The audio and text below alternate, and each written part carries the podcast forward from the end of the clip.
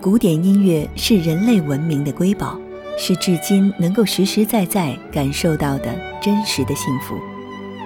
每一个人的生命都需要更有意义的附加值。音乐的聆听与理解，在作者刘雪峰的心中，毫无疑问是最重要的。声音中不能承受之轻，让我们共同跟随作者刘雪峰的脚步，一同走进音乐家们的传奇往事，共同聆听一首首触动心灵的传世佳作。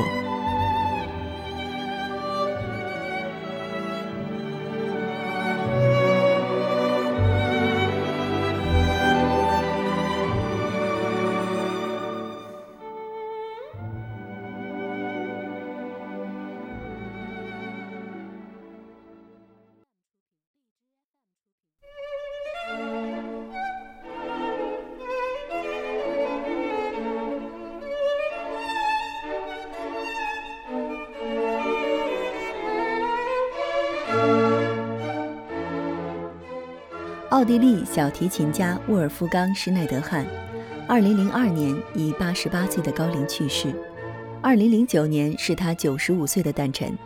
我写这篇文字，算是聊表缅怀和纪念之情。施耐德汉的录音大多集中在 DG、LP 时代，数量较多；CD 时代却未给予应有的重视，以至于我的零星收藏大部分来自于日本的再版。不过，音响效果的处理显然比现在的原版大师套装好很多。日本版当时定价较高，却仍有很多施耐德汉迷不吝千金成系列购买，比如莫扎特鸣奏曲和协奏曲全集等。不过，一般爱乐者对施耐德汉的认识大多始于那张企鹅三星带花殊荣的贝多芬 D 大调协奏曲。其超凡脱俗的平静之美是无可替代的，那几乎就是德奥小提琴乐派演奏贝多芬 D 大调的绝响。施耐德汉看起来更像是一位学者，但是从艺经历却比较丰富独特。他先后担任过维也纳交响乐团和维也纳爱乐乐团的首席，还组建过很有影响的四重奏团。后来进入维也纳音乐学院和刘森音乐学院任教。他的妻子是维也纳国家歌剧院首席女高音伊尔姆加德·西弗利德，以演唱莫扎特作品闻名。他与施耐德汉的姻缘堪称人人艳羡的神仙伴侣。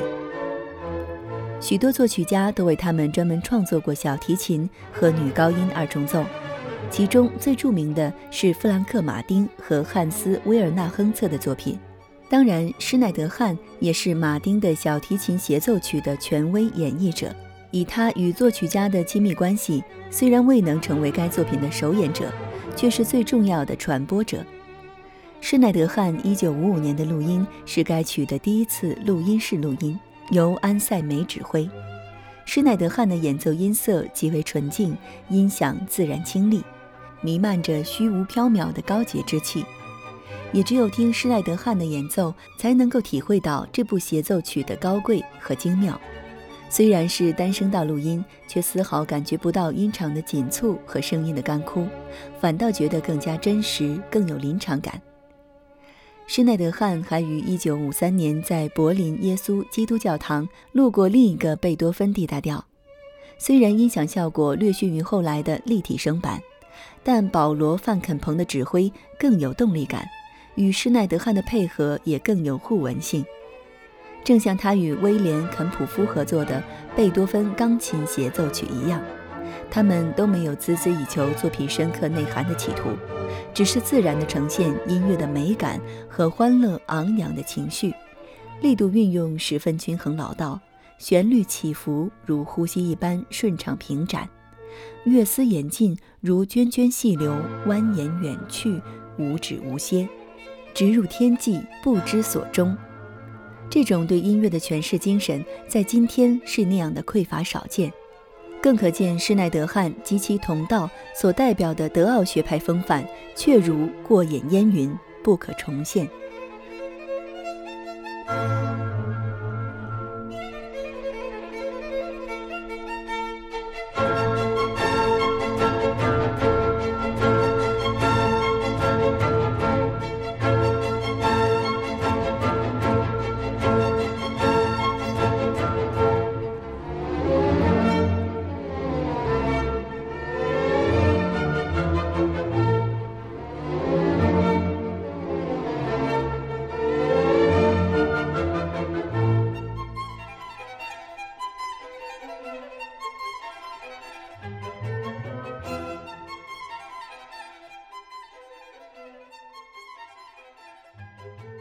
同样的认识，当然也来自施耐德汉演奏的勃拉姆斯 D 大调、门德尔松 E 小调和布鲁赫 G 小调。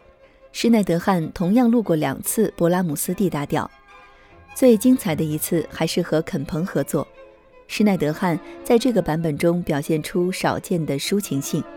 这也许是因为他采用的是其恩师温克勒的华彩乐段而引发的思念感恩之情。门德尔松和布鲁赫的协奏曲已经被施耐德汉在音乐会上演奏了三十多年，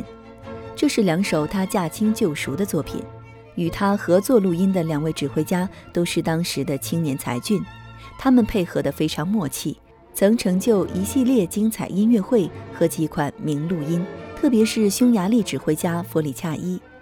他指挥的勃拉姆斯大提琴、小提琴二重协奏曲和贝多芬的钢琴、小提琴和大提琴三重协奏曲，小提琴演奏都是施耐德汉。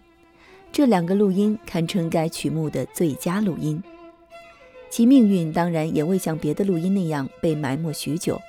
也正因为弗里恰伊和施耐德汉的风格接近，因此去掉了门德尔松许多的脂粉气。使他和布鲁赫一样，突然一下子大气起来。放到贝多芬和勃拉姆斯中间，也显得分量接近了。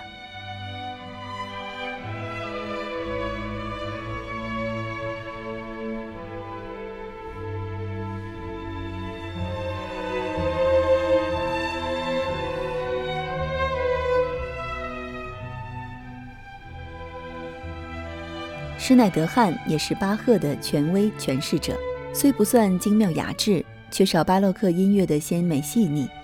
但我想其中应当有音响平衡的原因，也可能是刘森节日弦乐团的素质稍差，声音不够纯净所致。但施耐德汉毕竟是他那个年代最著名的巴赫演奏家之一，他的巴赫自成一种韵味，琴声委婉，音色浓郁，充满持续的热情，技巧又非常的娴熟流畅。如果想领略他的真功夫，可以将 D 小调第二帕提塔找来一听，其中有著名的恰空，似乎可以称作该曲的官方解读吧。还是与刘森节日弦乐团合作，施耐德汉的四季录音，在一九五零年代一问世便被评为最佳的版本之一，不似今天的四季录音多追求音响效果，搞得各种发烧版本多如牛毛。施耐德汉的时代很少有德奥学派的小提琴家演奏或者录制意大利小提琴学派的代表性作品《四季》。施耐德汉的演奏同样呈现出独有的风格特征。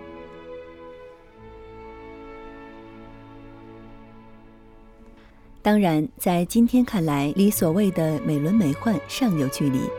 可听性也稍有不佳。不过，那么严整规范，并且在形态上无比平衡的四季，如今实在是想听都很难了。还是让我们尽可能的平静下来，好好体味施耐德汉的宝贵录音吧。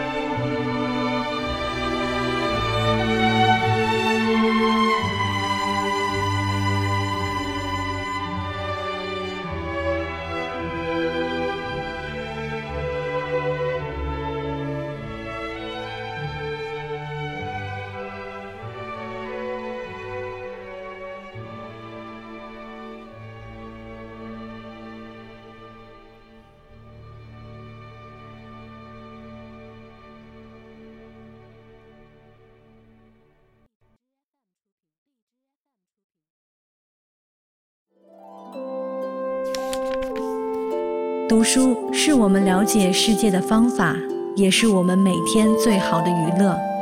每读一本书，都是一次修行。静听书屋，陪你在每一段向往阅读的路上。